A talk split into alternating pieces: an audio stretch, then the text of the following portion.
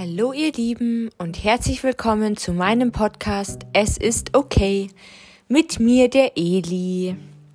Ja, jetzt werdet ihr wahrscheinlich alle verdutzt sein, wenn ihr die, die neue Folge seht ähm, von mir. Und ja, es ist halb sieben, also Morgenstund hat Gold im Mund. Es ist ein Dienstag ähm, und ich nehme sie tatsächlich frisch auf, weil ich einfach nicht warten möchte und euch nicht warten, möcht, äh, la warten lassen möchte bis Samstag oder Sonntag oder Freitag. Und deshalb war es mir ein Anliegen und ich war jetzt eh schon so früh wach und fahre jetzt um kurz nach sieben ins Büro schon. Dann kann ich ja vorher auch alleine für mich anfangen. Mein Praktikum hat ja gerade begonnen, seit letzter Woche Donnerstag. Und dann dachte ich mir, ich mache jetzt einfach schnell eine Podcast-Folge. Ähm, und freue mich, sie hochladen zu dürfen. Ich hoffe, ich schaffe es zeitlich.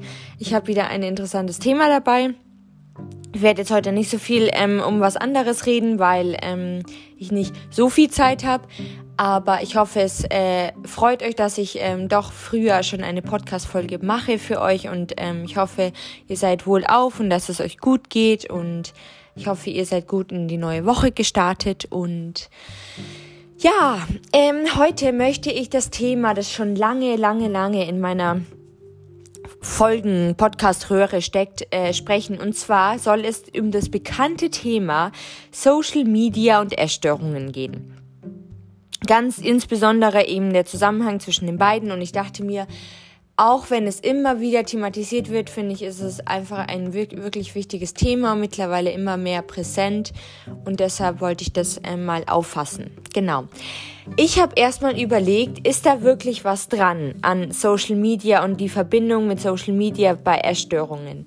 Gibt es tatsächlich einen Zusammenhang zwischen Social Media, also ich habe insbesondere Instagram, Snapchat und TikTok in die engere Auswahl genommen, also ob es einen Zusammenhang gibt tatsächlich zwischen Social Media und Essstörungen.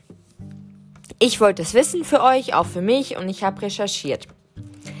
Darauf bin ich auf verschiedene Sachen gestoßen und ähm, habe herausgefunden, dass junge Menschen besonders von Essstörungen gefährdet sind, was auch nicht ähm, unbekannt ist, das weiß man schon länger und gerade junge Menschen sind es, die besonders viel Zeit mit sozialen Medien verbringen.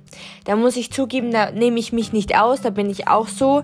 Bloß äh, erzähle ich euch nachher, wie ich das mache, beziehungsweise ich möchte auch davon ähm, bisschen wegkommen und es reduzieren. Weil, was ist eigentlich Schönheit? Kommt dann gleich diese nächste ja, krasse Frage. Sind die Models auf den Werbeplakaten wirklich schön? Wenn du dich das fragst und vergleichst und mal schaust, dann vergessen wir sehr, sehr oft dabei, dass diese Bilder bearbeitet sind, also retuschiert oder eben mit Filter besetzt. Das heißt, diese Bilder, die gaukeln uns falsche Tatsachen vor. Zum Beispiel eben lange Beine, makellose Haut, ohne Pickel, volles Haar, gebräunt, mit Tanlines, mit Apps, Waschbettbrauch und noch viel mehr. Und das ist eigentlich alles mit ein, ein paar Klicks veränderbar. Und ich glaube, das wisst ihr alle, dass es so ist. Die Realität ist, dass solche Anzeigen uns verzerren, unsere Wahrnehmung, und die zeigen uns eben keine Realität, weil sie zeigen uns Körpermaße und Idealvorstellungen, Schönheitsideale, die eben alles andere als eigentlich gesund und natürlich sind, weil das gibt's einfach nicht, das ist fake. Und in diesen sozialen Medien wie eben gerade Snapchat, Instagram, TikTok, da haben wir inzwischen alle die Möglichkeit, Fotos und Selfies von uns mit eben vorgefertigten Filtern zu bearbeiten. Und dadurch gewöhnen wir uns auch gleichzeitig immer mehr an diese Vorschau. Und es geht dann so weit, dass wir uns teilweise schon gar nicht mehr ohne Filter zeigen trauen und uns selbst nicht mehr ohne schön und gut genug finden.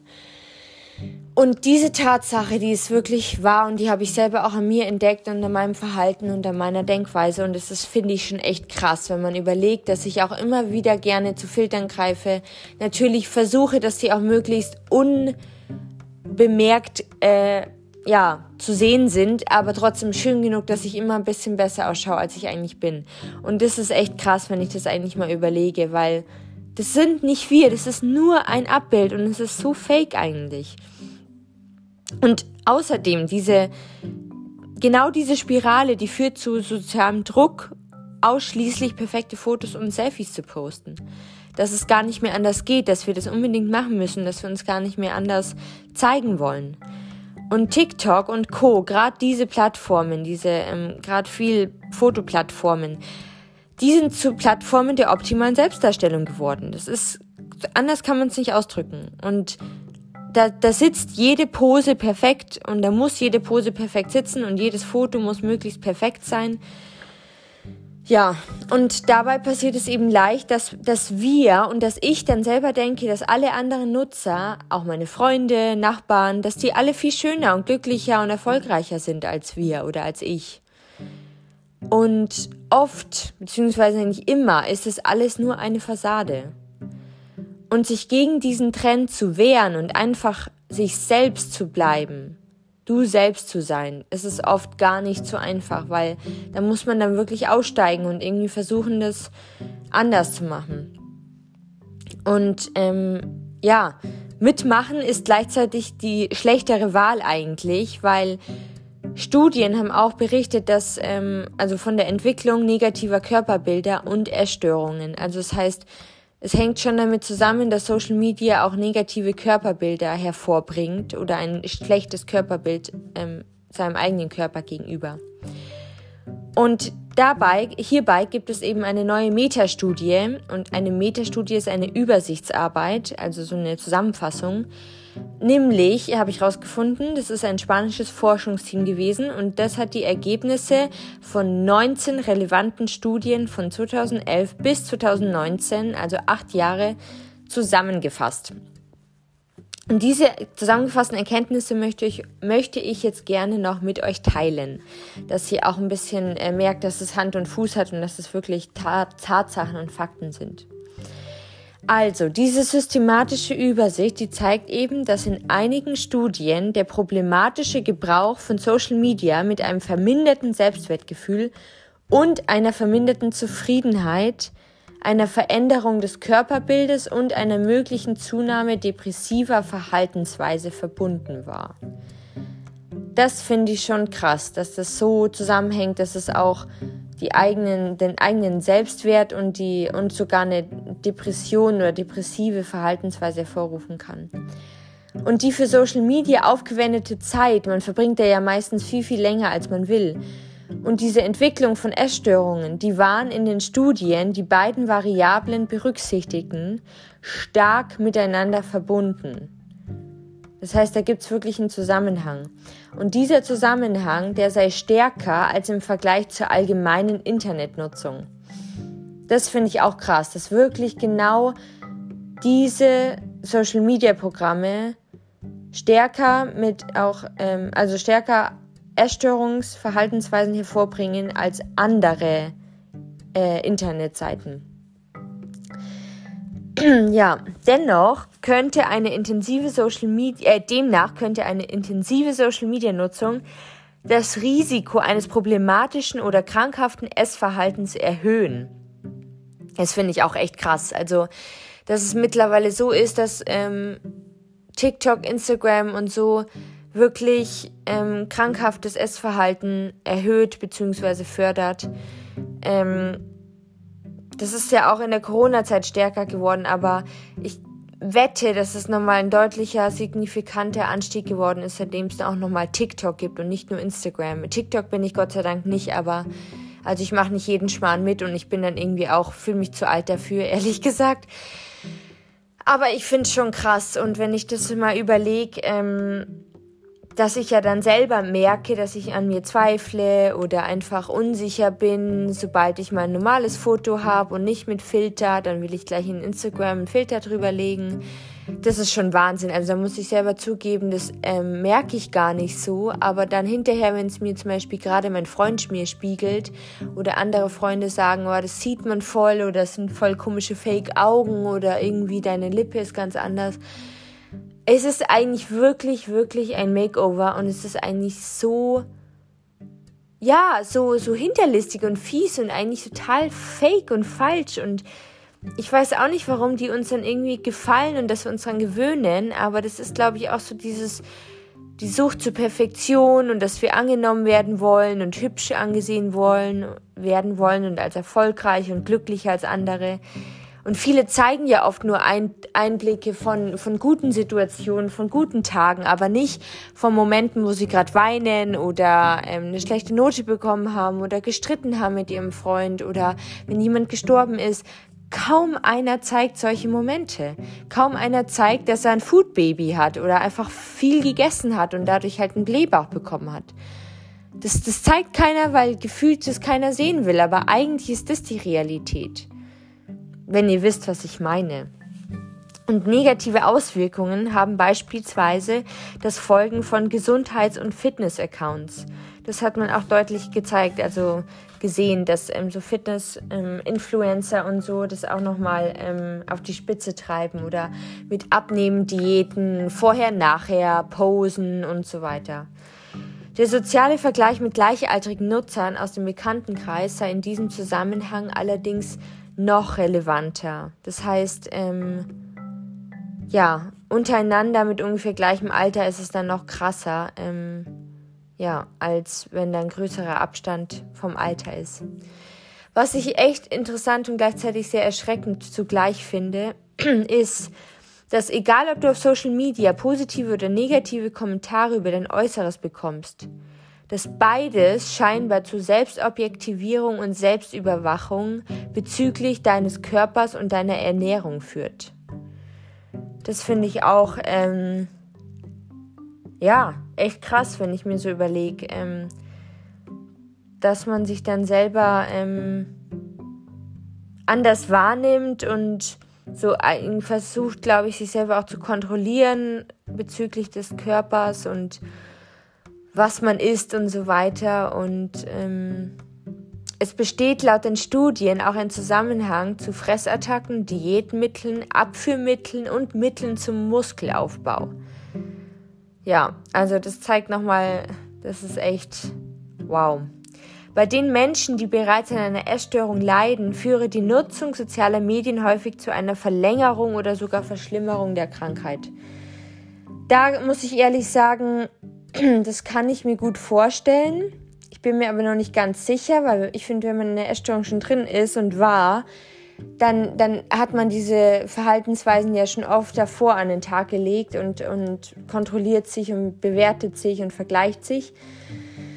Aber gleichzeitig kann ich mir schon vorstellen, dass es das nochmal anheizt oder eben verlängert oder intensiviert, dass man dann schlechter aus der Essstörung rauskommt, wenn man ähm, in so vergleichenden Netzwerken wie Instagram und TikTok ist. Snapchat natürlich auch. Ähm, Snapchat bin ich kaum mehr drin, da habe ich zwischenzeitlich das auch mal wieder gelöscht, aber da mache ich eigentlich kaum was. Eigentlich das Hauptsächliche, muss ich ehrlich zugeben, ist Instagram. Facebook habe ich gar nicht und ähm, ich merke tatsächlich an den Tagen, wo ich jetzt zum Beispiel auch in der Arbeit bin und mehr arbeite oder an Tagen, wo ich mein Handy einfach weg habe oder halt wo das woanders liegt, dass es mir, glaube ich, wahrzunehmen schon irgendwie besser geht oder ich ein bisschen befreiter bin und ein bisschen anders denke und handle, weil ich einfach, ähm, je länger ich, also je mehr Stunden ich davon weg bin, desto, glaube ich, lockerer und, und entspannter und zufriedener werde ich, weil ich dann nicht diesen Druck habe und dieses, ähm, was machen jetzt die anderen und jetzt musste ich, müsste ich mal wieder ein Bild posten oder eine Story machen und dann ist immer automatisch ein Filter dabei. Und es macht schon einen Unterschied. Also fürs Wohlbefinden ist es irgendwie ja anders. Es, äh, ich möchte noch eine kurze Warnung zum Schluss aussprechen. Ähm, das weiß vielleicht der oder die andere von euch schon, aber vielleicht auch andere nicht. Und zwar, es gibt immer wieder, immer noch leider auf manchen Plattformen und Austauschforen Online-Angebote einer Verharmlosung von Essstörungen. Bitte, bitte passt da auf, ähm, auch wenn es Fake-Accounts sind. Es gibt leider immer wieder unseriöse Infos und nicht nur gesunde Hilfsangebote. Es gibt auch welche, die wirklich pro ANA-S Störungscoaches sind oder die sich Abnehmen-Coach nennen, aber dahinter die Essstörung oder die Magersucht verharmlosen oder eben verherrlichen sogar. Also das kann ganz, ganz ungesund werden und ähm, Manche verherrlichen, wie gesagt, äh, Erstörungen sogar. Also verherrlichen heißt bewundern oder idealisieren. Also sie machen die erst recht nicht runter, sondern sie, sie loben die eher. die ermutigen dich als Leser an deiner Erkrankung festzuhalten, dass du weitermachst, dass du weiter hungerst oder weiter dich übergibst. Also bitte, bitte ähm, pass da auf, weil egal ob du dich zu dick oder zu dünn fühlst, solche Seiten, die könnten deine Gesundheit echt nachhaltig gefährden und schädigen. Ähm, und da möchte ich bitte dir das sagen und deshalb sei dir das bitte, bitte bewusst, egal ob du, wie tief du in einer Essstörung bist oder ob du auch wieder auf der besseren Seite bist pass auf, ähm, es ist vielleicht nur im ersten Moment cool, aber das ist dann einfach nicht mehr cool, weil wenn du dann nicht mehr rauskommst da, weil die dich so motivieren, das ist ganz, ganz toxisch und ganz, ganz fake und falsch und es ist furchtbar. Also solche Menschen muss man eigentlich wirklich bitte, bitte blockieren oder melden oder anzeigen, weil, also in den Plattformen an sich, weil sowas ist eigentlich nicht erlaubt, das sollte eigentlich eh illegal sein, finde ich. Ganz persönliche Meinung und ähm, ich bin Gott sei Dank noch nie an so einen Coach geraten, aber es gibt auch wirklich welche Seiten, die dahinter steckt irgendein Mann oder eine Frau, das weiß man aber nicht und die geben sich als irgendwas anderes aus und schreiben dich sogar persönlich an, einzeln. Also nicht mal, dass du sie anschreiben musst, sondern sie dich. Und bitte, bitte, also immer mit größerer Vorsicht, überleg dir lieber, was es sein könnte und schau dir die Seite ganz genau an und schau dir auch die Hashtags runter an und die ähm, Unterschriften unter dem Bild.